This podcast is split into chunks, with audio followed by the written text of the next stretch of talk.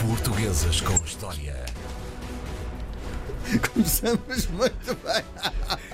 Mas estou-me a rir porque o André Canhoto Costa hoje decidiu-me pôr meio sordo, não é? Não, Bom, não foi de propósito. Bom dia, André. Olá, bom dia. Bom, hoje é a última edição dos Portugueses com História. Vai ter um novo formato a partir da próxima sexta-feira.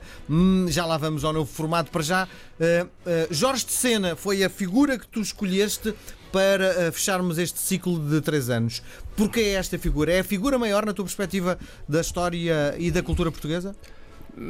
Depende da perspectiva, mas eu arriscaria dizer que, hum, até fazendo jus àquilo que é uh, um certo gosto por uh, moderno, contemporâneo, por, pelas diferentes valências, por diferentes capacidades, eu acho que é talvez das figuras mais impressionantes, porque eu julgo que podemos dizer com alguma certeza, não haverá na cultura portuguesa, na literatura portuguesa do século XX ou de qualquer outro século, uma, uma figura que tenha tocado tantos campos diferentes uh, de estudo nesta área. Uh, estamos a falar de alguém que foi um professor universitário uh, absolutamente distinto, de um poeta que muitos estudiosos hoje consideram dos mais importantes naquilo que se pode chamar a modernização da poesia portuguesa na segunda metade do século XX. Foi um romancista que muita gente ainda está a descobrir, mas que é também o autor uh, de um dos grandes romances portugueses do século XX, Sinais de Fogo, um, e portanto foi também tradutor, foi, foi um dos principais divulgadores da, da cultura inglesa e da literatura inglesa em Portugal,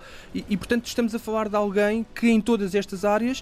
Uh, atingiu níveis de, de, excelência. Portanto, não, não é só alguém que tocou em muitos campos, como às vezes acontece um certo diletantismo uh, intelectual de alguns literatos, mas estamos a falar de alguém que em todos estes campos é praticamente referência, a começar pelos estudos camunianos, uh, e é também por isso que o, que o trouxemos aqui e tem nesta. Outra coisa que é, é, para além disso, é um homem que tem a capacidade de extravasar as fronteiras de Portugal. Claro, é? é? reconhecido o seu trabalho uh, como ensaísta, como poeta, como escritor por esse mundo fora. É? Exatamente.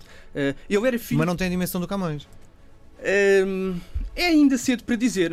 O Camões tem uma dimensão talvez mais trágica porque foi também um servidor do rei e, portanto, foi um, um, intérprete da história com, um, com, com um outro dramatismo. Eu diria que no século XX e até hum, com, as, com os condicionantes que a sociedade do, do século XX tem de especialização, uh, talvez o Jorge Sena, mesmo com a distância da história, nunca venha a adquirir essa dimensão porque estamos a falar de um mundo diferente, mais especializado. E porque mais especializado, eu julgo que também uh, a posteridade vai ser mais cruel com algumas destas figuras uh, do nosso tempo. Enquanto que o Camões viveu numa época onde, o, pelo, pelo, facto dos indivíduos estarem menos protegidos, eu digo os indivíduos, os indivíduos que escreviam ou que se dedicavam à cultura estavam menos protegidos e, por estarem menos protegidos, tiveram vidas muito mais cruéis e por isso também a nossa admiração hoje uh, é maior. O Jorge de Sena, essa. essa essa viagem pelo mundo é de facto um traço da, da sua vida. Ele era filho de um, de um oficial da, da Marinha Mercante, ele nasceu em 1919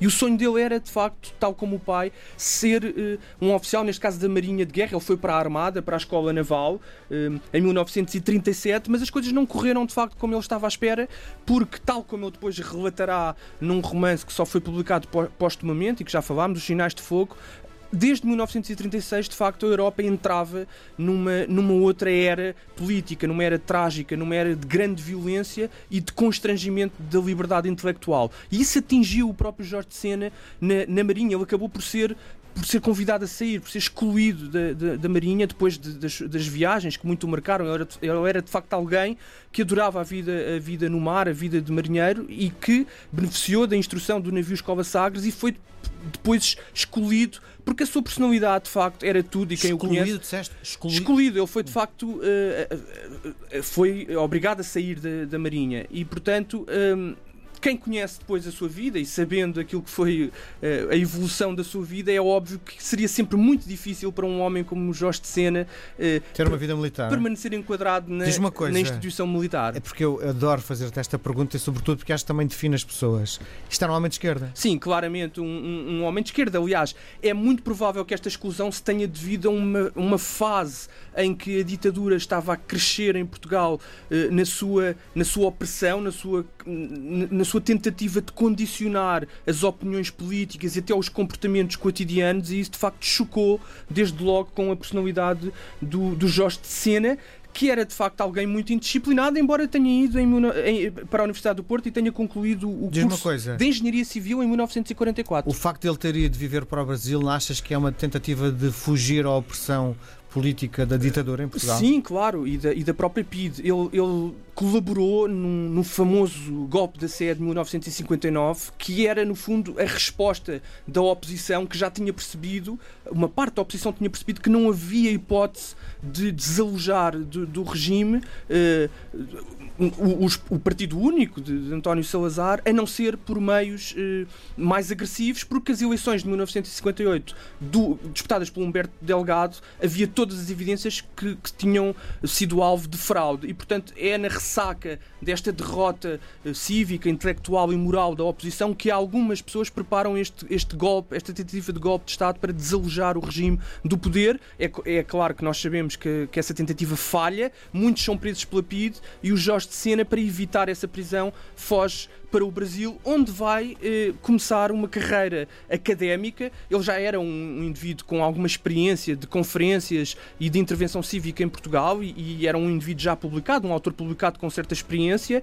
Eh, ele tinha trabalhado, isto é um traço muito, muito curioso daquilo que vai ser a sua vida académica, ele tinha trabalhado mais de uma década como engenheiro na Junta Autónoma das Estradas e é curioso como ele vai trazer para a sua carreira académica e para o estudo da poesia quinhentista e da, da poesia eh, lírica de, de Luís de Camões esta objetividade das ciências. Isso é muito interessante porque é algo que nunca vai ser, nunca foi muito bem compreendido pelo ambiente académico eh, português. Eh, apesar da sua consagração internacional, como dizias, ele depois no Brasil há também, um, como nós sabemos, um, um golpe de Estado com uma ditadura militar em 1964 e a situação torna-se irrespirável também para os defensores da democracia e de um e regime mais livre. volta a fugir, não é? E ele volta a fugir para eh, os Vai para Estados Califórnia, Unidos. não é? Vai primeiro para Wisconsin, que é uma, uma pequena, uma pequena, uma média universidade a norte de Chicago.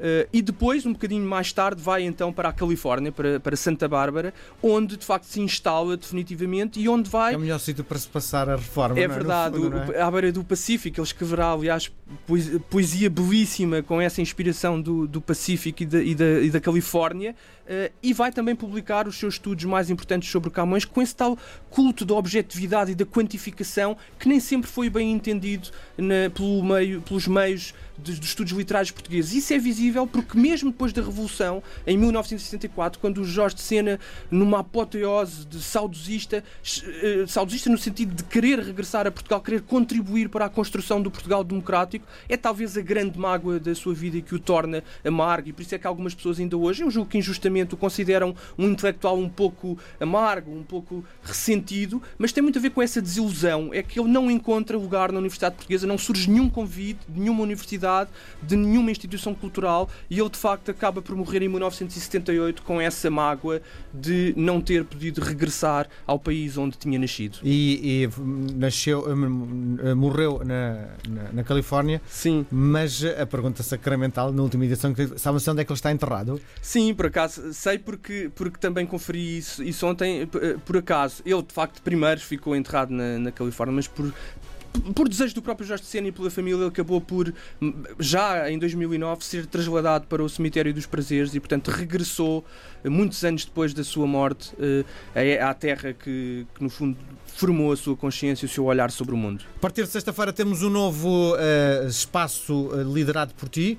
O que é que vai ser? Tens 10 segundos para contar. Vamos falar de crónicas portuguesas, vamos olhar para a história de Portugal com o olho dos estrangeiros. Muito bem. Portuguesas com História. Disponível em podcast www.rtp.pt/rdp internacional.